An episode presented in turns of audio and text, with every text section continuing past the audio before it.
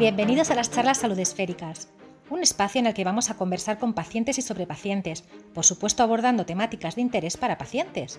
A través de Instagram conoceremos de primera mano reivindicaciones, situaciones que nos llevarán a reflexionar y quién sabe si actuar también, cómo se afronta un diagnóstico, la búsqueda de especialistas, la demanda de ayuda, qué implica vivir con una patología y cómo altera el entorno, cómo se acepta y cómo se encuentra el panorama sanitario. También vamos a conocer campañas, iniciativas y todas esas cuestiones sobre salud de la mano de sus protagonistas y sobre todo con mucha cercanía. Esperamos que nos acompañéis. Que seguro que muchos conocéis su cuenta, Ills with Skills.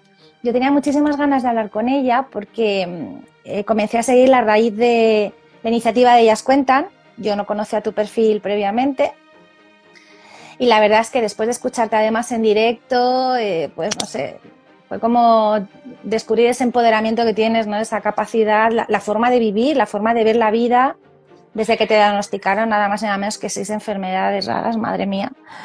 Entonces, pues tuve que contactar contigo y, y creo que tienes un punto de vista muy interesante que puede aportarle mucho a otros pacientes, sobre todo a otros pacientes que están perdidos, ¿no? que no, no saben cómo, cómo, gestionar, porque además eres mamá de tres, que vale, que mm. hay dos que son más mayores, pero son niños, ¿no? Entonces ha sido un camino muy largo.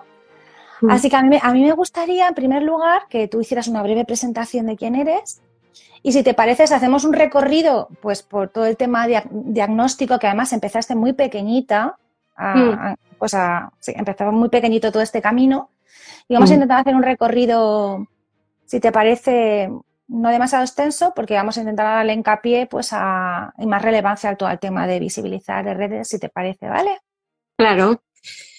Pues bueno, eso, yo soy Marta, eh, soy trimamá, tengo estas patologías minoritarias. Eh, a raíz de estas patologías eh, se han generado otras patologías comunes y bueno, sí, yo empecé de pequeñita a tener síntomas. Eh, lo que pasa es que eran síntomas como muy dispares y no, no atábamos cabos, pero bueno, había llegado a tener fracturas sin darme cuenta, fracturas de huesos, y luego las veíamos en revisiones. Luego ya empezaron los dolores abdominales. Tuve la primera cirugía con 13 añitos. O sea, todo empezó como muy, muy pronto, ¿no? Pasé una adolescencia mm, cada dos por tres con vomiteras, dolores, tal, visitas a urgencias, no daban con nada. Y luego ya de más mayor, cuando ya era mamá, ya empecé a tener pérdidas de conciencia y como pequeñas convulsiones. Y mm, bueno, todo esto me lo, me lo derivaron hacia la parte psiquiátrica, porque las pruebas neurológicas salían normales, porque no eran de origen neurológico. Pero claro, eso, me derivaron a psiquiatría y, bueno, lo pasé fatal. porque claro, eso, pues estás mal, tienes dolor y te están diciendo que lo que te pasa es de aquí, pues te quedas súper desencajada, ¿no? Porque piensas que has perdido el control total de tu cuerpo y de tu mente porque pierdes la conciencia, te caes y te despiertas, ¿no? Totalmente desubicada, mm, a veces en la calle con gente mirándote, a veces estás en el hospital y no te has dado ni cuenta, o sea, y luego eso, ¿no? Que te digan que es, que psiquiátrico, pues es, es heavy. Y, y, bueno, eh, llegó un punto en el que estas crisis fueron tan seguidas, tan seguidas, que llegué a hacer un fallo renal y tuvieron que hacerme, ponerme en coma inducido porque si no habría hecho un fallo multiorgánico. Y a partir de ahí se lo empezaron a tomar un poquito más en serio, me, hicieron un poquito más de pruebas y salió el primer síndrome compresivo, el síndrome de cascanueces. Y bueno, me operaron, me colocaron un stent en la vena renal, un muellecito, y yo intenté hacer vida normal. Pero bueno, pues los síntomas seguían y más de lo mismo, ¿no? O sea, cuando iba al médico tal, bueno, es que claro, es que eres madre, es que eres joven, es que tienes mucho encima, ¿no? O sea, siempre a una mujer joven se le se le sí, buscando justificaciones también con el tema de la ansiedad, siempre acaban recurriendo a lo mismo, ¿no? Al agotamiento. Mm, totalmente. Y si eres mujer joven, pues mm, vamos, es que tienes la diana ahí puesta. Y bueno, pues así estuve un montón de tiempo hasta que llegó un punto en el que es que casi no me podía ni mover de lo mal que estaba.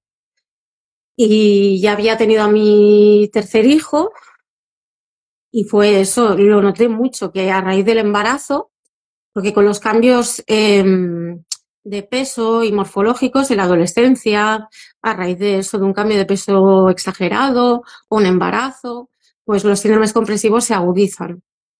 Entonces eso fue después del tercer, del tercer peque que yo empeoré muchísimo y otra vez me tuvieron que operar porque el estén fallaba, bueno, un bypass renal, me operan, mm, barriga abierta de, de, lado a lado. Madre mía. Sí, sí, ya, ya fue en plan, en plan bestia. Y, y no mejoraba. Seguía sin poder comer, seguía con dolores, seguía... Y otra vez lo mismo, ¿no? O sea, yo iba de urgencias y bueno, es que tú ya has tenido, ¿no? Tienes antecedentes de, de origen psiquiátrico, pues tirando hacia lo mismo, ya teniendo un diagnóstico. Pero bueno, y entonces en esa época sí que igual que en la primera vez que me diagnosticaron el primer síndrome, yo busqué y era justo en 2009 que redes sociales estaban arrancando y no había nada, no había nada ni nadie. Claro. Y me sentí muy sola, ¿no? No, no habían, es que no habían ni estudios, ¿sabes? O sea, no, no había información que, que buscar.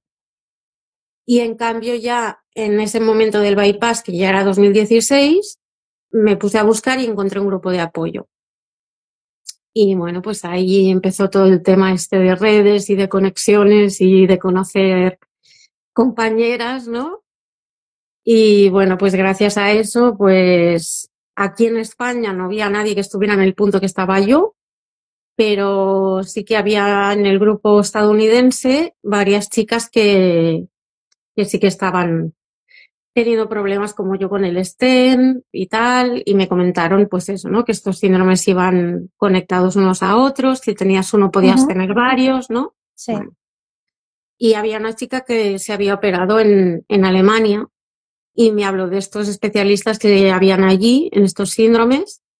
Y bueno, mmm, para allí que fuimos, para ver si realmente yo tenía algo más o, o realmente era de origen psiquiátrico todo y yo estaba ahí haciendo una, ¿no? Un cuadro exagerado.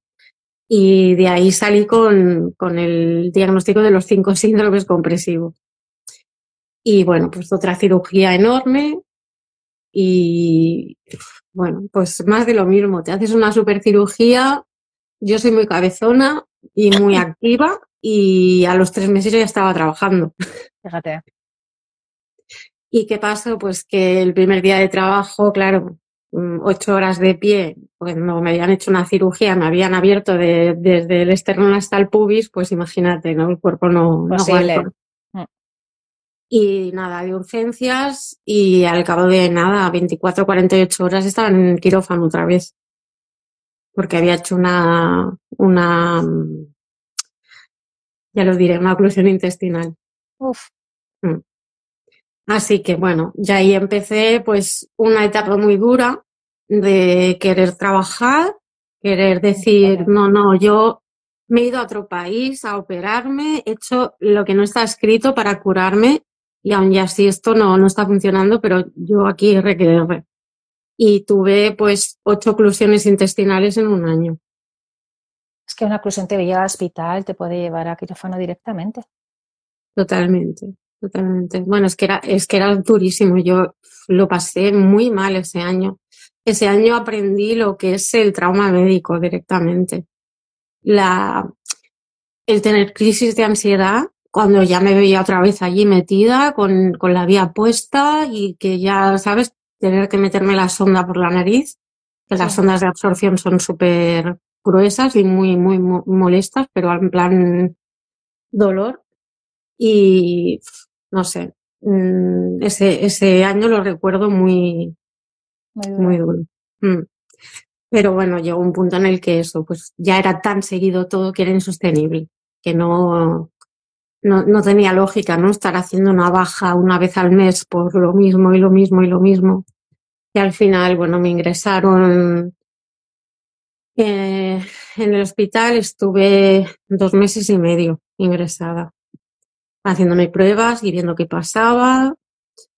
Y de ahí, pues otra vez el equipo volvía un poco a lo mismo, ¿no? O sea, eh, tenía todos los diagnósticos y volvían a, a, decirme que, bueno, que había un componente ansioso, qué tal, qué cual. Yo es que ya estaba agotada. Claro. Y nada, seguí, seguí tirando del hilo y entonces, bueno, pues vi que eso, que la madre del cordero de todos esos síndromes era el síndrome de Ehlers-Danlos, que es una colagenopatía y que muchas de nosotras pues genera eso, como tenemos un déficit de la creación del colágeno, hace que nuestros tejidos conectivos sean muchísimo más endebles y claro, pues venas y arterias en nuestro caso son mucho más blanditas y se comprimen. Y es una lucha muy dura porque te operas y te operas y vuelven y vuelven. Yo los tengo todos otra vez. Ya. Otra vez están las arterias y las venas ahí chapadas. Entonces es como, jolín. Así hoy por que hoy, bueno. ¿Tiene tratamiento o son tratamientos paliativos, Marta? Eh, solo existe la cirugía a nivel de tratamiento y realmente las cirugías, eh, el pronóstico teniendo un Ehlers-Danlos tampoco es que sea muy alentador, Uh -huh. porque vemos que hay una tendencia a la recidiva muy alta y mmm, cada vez, hasta hace unos años éramos como Noah, yo y otra chica que éramos las que estábamos peor. Ahora cada vez son más las compañeras que, que están cada vez peor. Están así. Sí. Te están preguntando por aquí, perdona, si tomas eh, colágeno con magnesio o, o- o algún tipo de, de suplemento. No, el colágeno existe la, la falsa indicación por parte de algunos nutricionistas de que, de que sirve de algo, no sirve de nada, porque no se puede absorber. Mm, es como si intentáramos colar pelotas de tenis por un, cola- con un colador chino, de aquellos chiquititos, chiquititos, no, no, no tenemos esa capacidad de, de absorción. Entonces, mm, además es un tema de que tú creas mal el colágeno. Aunque lo tomaras de forma externa, no iba a cambiar la producción de, de, de tus tejidos, ¿no? O sea, de, de tu cuerpo, cómo, cómo ha creado esos tejidos, esos... Además, habría que tomar unas cantidades, me imagino, industriales, que, que es, que es inviable para, para lograr un No. mínimo efecto. Es Y- que y- tu cuerpo ya está enfermo. Claro. O sea, eso sería en todo caso, vamos, o sea, terapia genética previa al embarazo, es. o sea, prácticamente. Claro, Pero- sí, sí, hacer una edición genética previa en el momento que hubiera algún marcador para, para Mm, pues, solu- mm. resolver esa proteína que está, que está alterada. ¿Cuánta gente conoces que comparta? Porque sí que, sí que conocemos gente con el Danlos, porque Mm. desgraciadamente sí que cada vez vamos conociendo, bueno, desgraciadamente digo por la existencia de la patología, afortunadamente porque se detecta y se Mm. puede intervenir antes. Pero con que tenga mm, ese cuadro sindrómico, ¿no? Que tenga todo, tantos eh, síndromes asociados, ¿conoces a, a gente aquí en España? Sí. Sí, cada vez somos más, cada vez somos más las compañeras que han ido descubriendo que tienen más de un síndrome compresivo y que tienen de base el Ehlers-Danlos. Eh, esto es algo que, eso, pues cada vez se ve que es más común y de hecho lo que estamos viendo es que lo que ocurre es que hay una falta de, de información y por lo tanto un infradiagnóstico, pero que realmente no es tan poco común. Mira, sí, aquí está mi compañera está aquí. Sé que se ha, se ha conectado además a- a- al, Sí. al primer momento. Estáis en contacto entre vosotras, me imagino, haciendo comunidad. Sí, sí. Ah, Sonia, sí, ya, ya está consultado. Yo, yo, o sea, no lo digo por tema de opinión, ¿eh? Lo digo por un tema de estudios científicos. O sea, no, no, no lo digo por, porque sea una opinión propia. sea, está consultado con varios expertos, pero bueno, que cada una tiene su experiencia y Eso es, exactamente. Y además en la medicina es así, cada, cada paciente tiene pues... Y, una cosa que, que, hay gente que pregunta es, ¿existe alguna especialidad en nuestro país hoy por hoy que se ocupe de estos síndromes compresivos, de este tipo de patologías? Porque una de las dificultades que me imagino que tenéis al principio es todo ese vaivén de profesionales ¿A quién consulto? ¿Al internista? ¿Sabes? vas buscando profesionales hasta que consigues dar con, con la tecla, con esa respuesta que estás buscando. El tema es ese, ¿no? Que de hecho, en la época que me pasó a mí, no había ningún cirujano vascular que operara estos síndromes por abordaje vascular y todos de una vez. Aquí en España no había nadie. Había alguno que había operado uno, dos a la vez, pero no más. Y entonces yo por eso me fui a Alemania. Por suerte, hay un equipo de vascular potente ahora.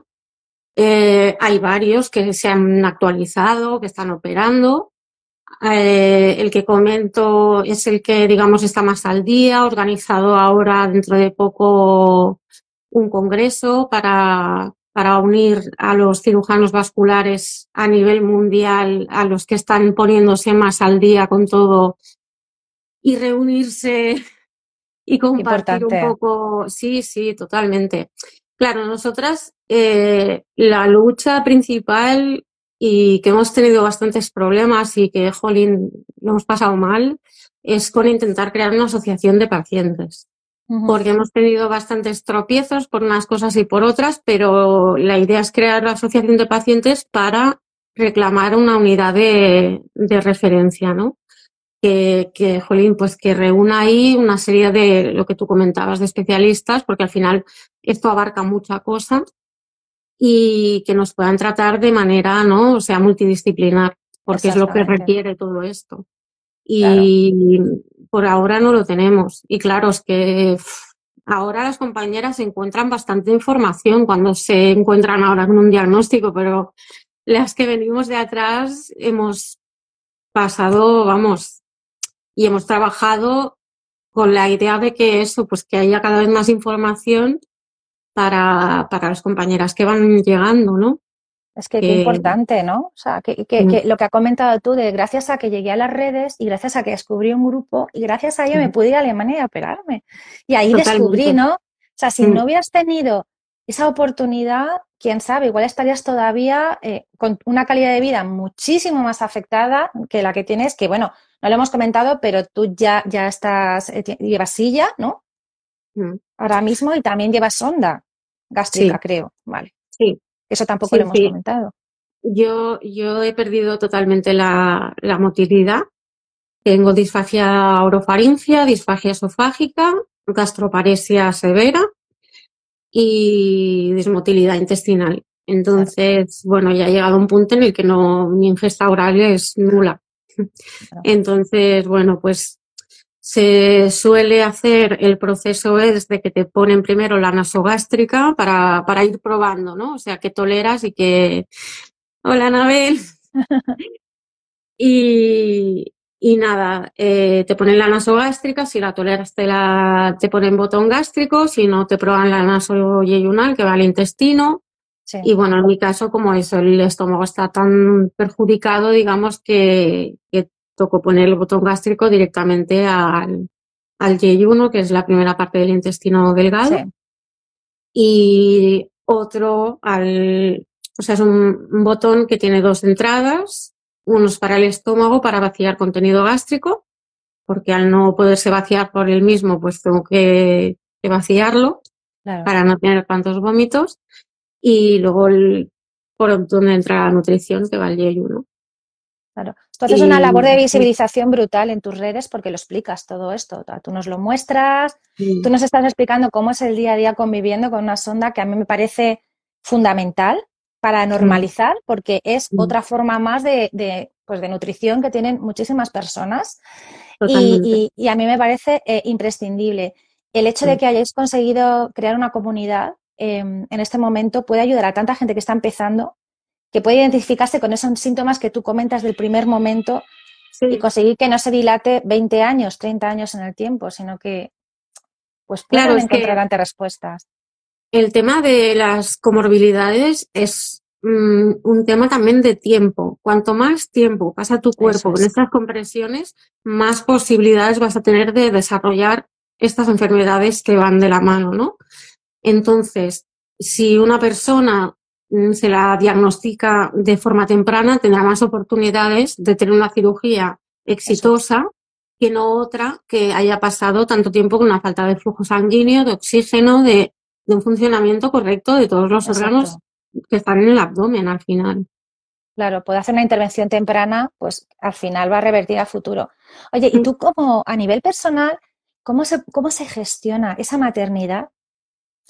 Eh, primero, cuando te encuentras mal y te encuentras mm. tan mal que tienes que acabar en el hospital, con esos ingresos de larga duración, mm. eh, es que tuvo que ser porque ya me imagino que llega un momento en que tus hijos son más mayores, lo comprenden mejor, ellos también son más autónomos, son más independientes, pero cuando son pequeños, sin saber además, con esa incertidumbre que rodearía, me imagino, vuestro día a día, mm. sin saber qué iba a pasar mañana, porque vivías sin diagnóstico, ¿qué, me está pasando? Tengo tres niños pequeños, tengo que estar ingresada, ¿no? O sea, ¿cómo, mm. ¿cómo se gestiona a nivel emocional y a nivel familiar una situación tan compleja y de la que no hay información? Porque al final mm. es a lo que vaya surgiendo, ¿no? Pues, pues muy difícil, con muchos subes y bajas, eh, con requerimiento de psicoterapia, todos, individuales y familiares a épocas y bueno, pues con mucha, muchas conversaciones, con mucha naturalidad. Yo creo que es importante que nuestros hijos sepan que las cosas son como son, aunque sean duras, porque les ayuda a entender qué pasa. Porque si queremos protegerlos de lo que ocurre, al final también no acaban de entender. Si ya es difícil de entender, si les intentamos ocultar cosas, yo creo que es peor todavía, porque no, no entienden nada, claro. O sea, tú no estás, si te ven, te ven, sabes, como a trompicones, te ven mal, eh, tú de ánimos también estás mal. Yo, bueno, he tenido que trabajar muchísimo, pero muchísimo en ese sentido. Y he tenido épocas, pues eso, muy duras, porque no sobrellevarlo todo es muy, muy complicado. Y cuando pasas eso, pues tantos días seguidos en el hospital y que no los puedes ver, que te ven y estás un poquito con ellos y se van, irse llorando así de veces. Y claro, quedarte tú con el corazón roto en mil pedazos, porque es, es es duro, es duro. Uno no está preparado para eso. No, no, pero a la vez eh, sí que es cierto que mis hijos tienen una madurez claro que en hora tendrían de otra forma. Ellos muchas veces ahora sienten como cierta distancia, ¿no? Con gente de su edad, porque claro, los problemas que, que de los que les hablan o les comentan no tienen nada que ver con lo que ellos han tenido que lidiar. Y bueno, pues ahí ha conseguido llevarse un aprendizaje de esto. Además, es que cuando no les damos esa información o damos mm. una información sesgada o la ocultamos, ellos rellenan esas lagunas Mm. imaginando en los peores escenarios y al final nos encontramos con que ellos se crean pues un futuro que, que, igual no se corresponde con la realidad y sufren más porque no saben qué está pasando y su cerebro va mm. imaginando de todo. Entonces, bueno, el hecho de que hayáis optado por además hacer terapia eh, me parece fantástico porque es la forma ¿no? de, ayudar a toda la familia mm. eh, en conjunto de ir gestionándolo. Oye, ¿y actualmente cómo estás? Bueno, a ver, ahora mismo estoy lidiando todo el tema del botón que está siendo durillo, la verdad, porque, bueno, como tenemos este tema de, problemas con la cicatrización, pues tengo una infección que, que se alarga en el tiempo, ¿no? Y que, aunque estamos intentando tratar de mil maneras, no, no, no hay manera. Y bueno, pues intentando mantenerlo de todas, todas, ¿no? Pero ya veremos. Ahora a principio de abril tengo una analítica y veremos qué, qué acaba pasando. Lo siguiente es la parenteral, pero queremos intentar alargarlo, evitarla todo lo posible. porque, bueno, pues la parenteral, una cosa es una época y otra cosa es ya quedártela para ti para siempre, ¿no? O sea, es, claro, sí, sí, sí. Conlleva sus riesgos y, y, bueno, pues a intentarlo. hay, que, hay, que, agotar opciones, claro, al final mm. es, es, el camino que vas marcando, ¿no? Vamos a ir agotando.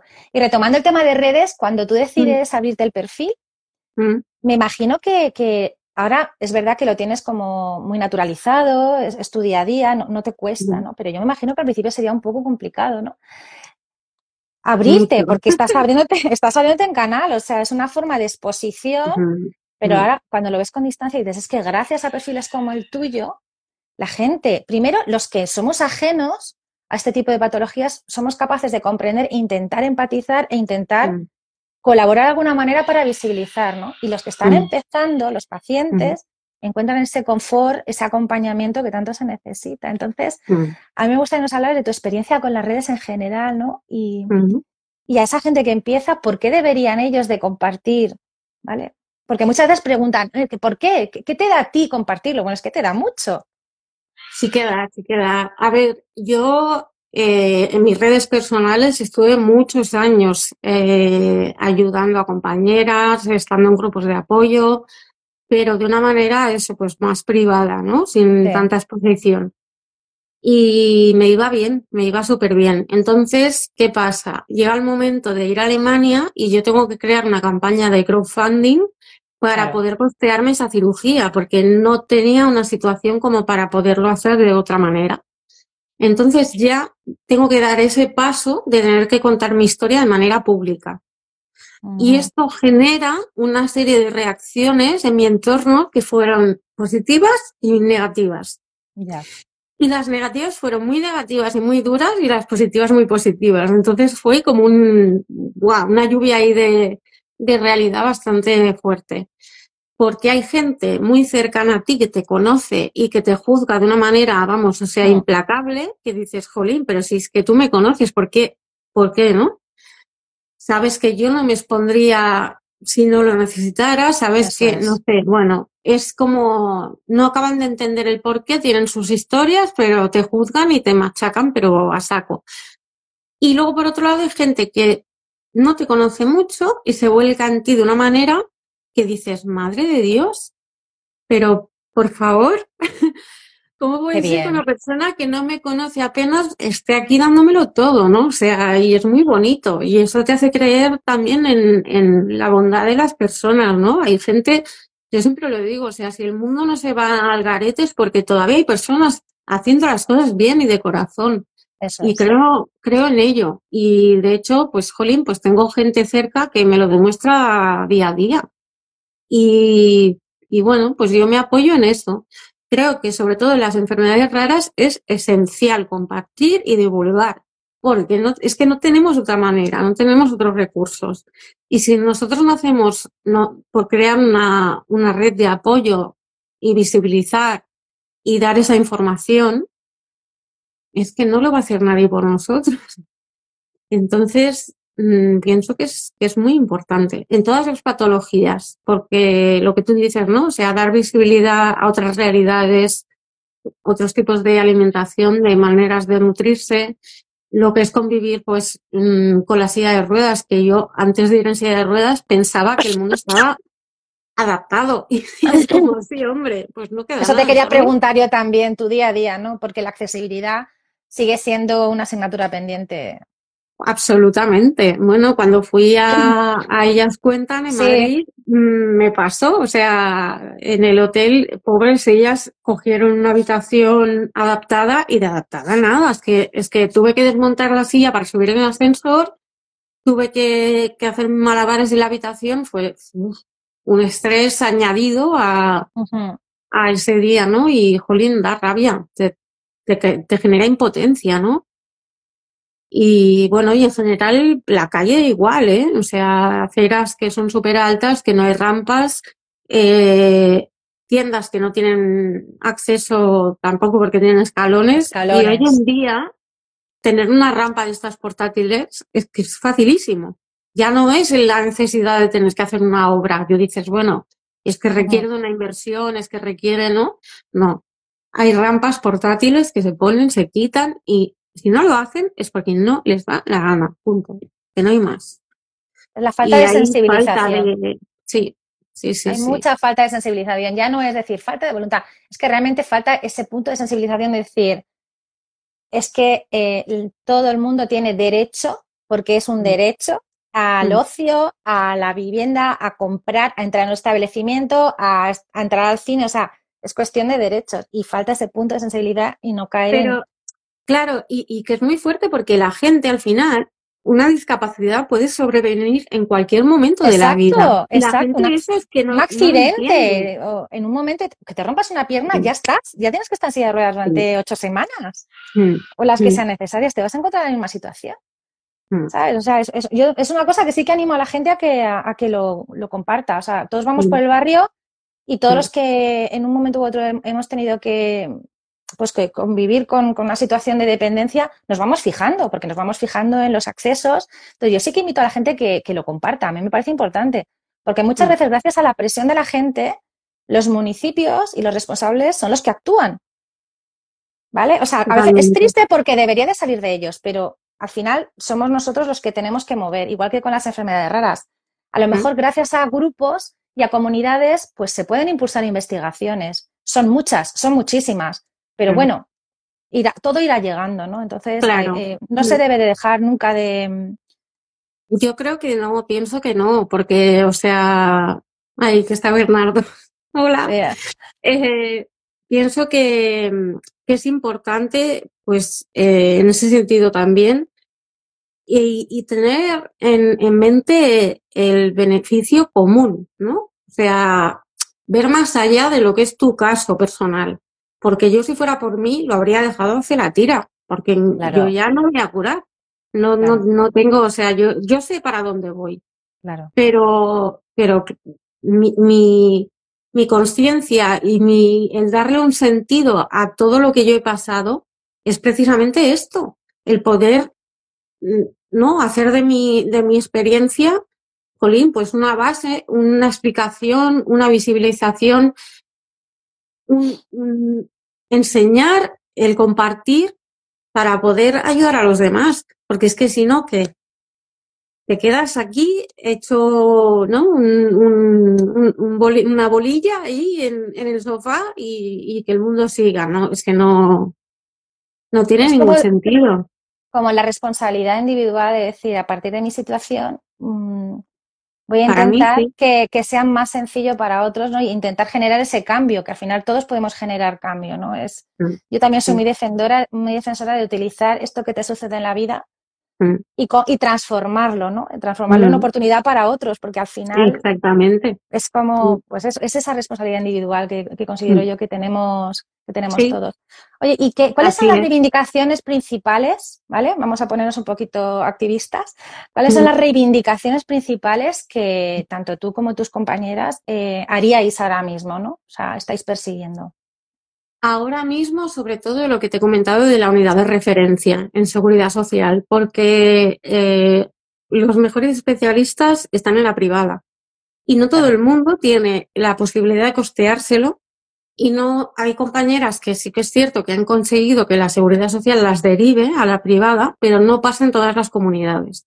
Entonces, mm, bueno, esa unidad de referencia es esencial. Em, yo creo que principalmente esto, investigación, evidentemente todas queremos investigación porque, jolín, es que mm, si, si no te pueden decir qué porvenir tienes, es que ya es mm, un sin vivir, ¿no? O sea, el que se pueda saber mejor la evolución de la patología, por qué algunas tenemos, ¿no? Esta, esta base con el, el y otras no. ¿Por qué es que estas patologías tienen su miga también, o sea, hay a personas que se les encuentra a nivel radiológico una compresión y apenas tienen síntomas. Claro, y luego hay otras que tienen un montón de síntomas. ¿Por qué no? ¿Por qué se da más en mujeres? Pues saber todos estos detalles, ¿por qué?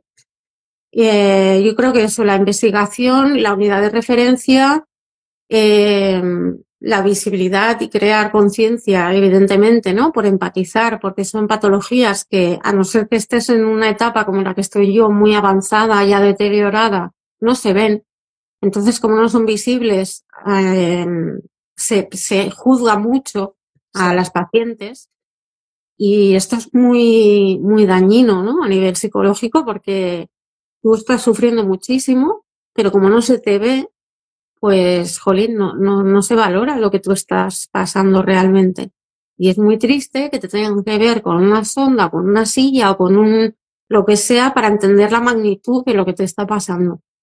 Entonces, bueno, pues eso, dar esa visibilidad para que la gente comprenda la, la, la magnitud de todo el, de todo el pack de las, de las patologías cuando coinciden varias en una persona, lo que llegan a, a castigar el cuerpo.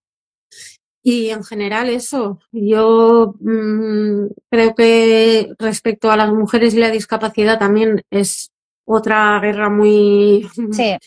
que queda mucho por hacer porque, bueno, pues en la discapacidad se sufre muchísimo más maltrato, mmm, violencia en general, eh, falta esto también, mucha empatía, mmm, todas esas, esas, bueno, pues mmm, cuentas pendientes, ¿no? Que tenemos ahí, que, bueno, pues entre unas y otras estamos, estamos ahí codo a codo intentando sacarlas adelante y, y eso. La verdad es que vuestra experiencia, la vuestra experiencia puede minimizar ese maltrato institucional que muchas veces existe esas trabas burocráticas eternas, pues igual las que vienen detrás, como dices tú, mi experiencia sirve para que se acorten esos plazos para lograr dependencias eh, y las incapacidades, eh, para lograr asistencias, para lograr esos apoyos que necesitáis, porque al final llega un momento en el que se necesita eh, un montón de apoyos. Ya no hablo solamente del tema de las sillas, adaptaciones de coches que tengan que hacerlas,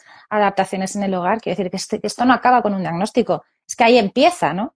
Ahí mm. empieza otra parte del camino. Y luego esa, esa, victimización ¿no? que comentabas, el estás intentando adaptarte a una nueva situación para que tu vida sea lo más normalizada dentro de tu nueva mm. normalidad, para que luego venga la sociedad a hacerte sentir de esa manera, ¿no? Entonces, echar un poco hacia atrás ese trabajo que estáis a nivel personal y a nivel familiar haciendo. Por lo, por lo tanto, coincido contigo al 100% de que hace falta seguir hablando de ello, seguir hablando de ello, que cuentas como la tuya son fundamentales, que la gente hoy en día, gracias a golpe de clic, tenemos la posibilidad y la oportunidad de, de, aportar, de ayudar, no nos cuesta nada, ¿no?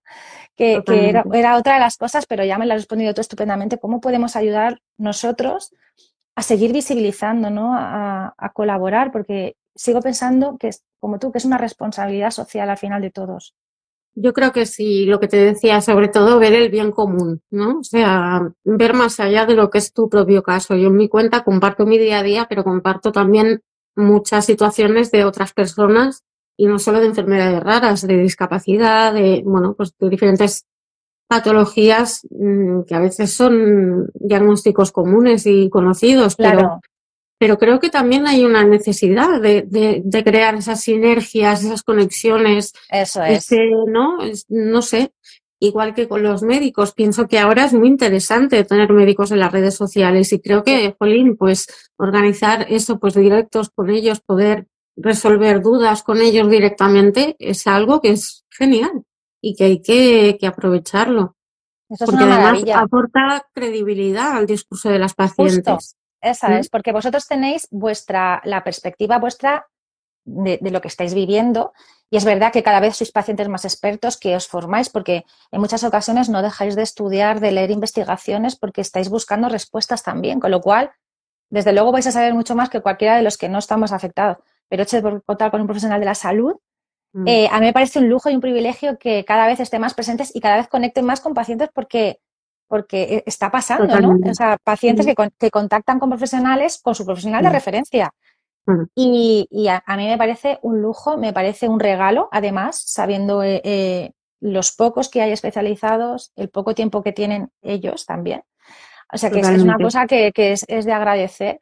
Yo quería preguntarte ya, por último, eh, un, ¿qué, te mueve a ti? ¿Qué te mueve a ti día a día, ¿no? Para, para sacar fuerzas para esa actitud, porque a mí lo que me transmites es, positivismo y es energía, sobre todo mucha energía, ¿no? Que bueno, yo me imagino que tú eres así también, ¿no? Quiero decir que esto ya te venía a ti de base, de, serie. Bueno, pero es verdad que, que, lo que es que lo que traspasa la pantalla, ¿sabes? Que traspasas la energía y, la, y la fuerza, se, ¿no? Se perciben las, las vibras de las personas. Sí, sí, entonces es verdad. cada uno de nosotros tenemos algo que nos motiva, que nos mueve, ¿no? Para seguir y para no quedarnos como tú has dicho antes. Me quito en mi casa hecha una, una abuela, ¿no?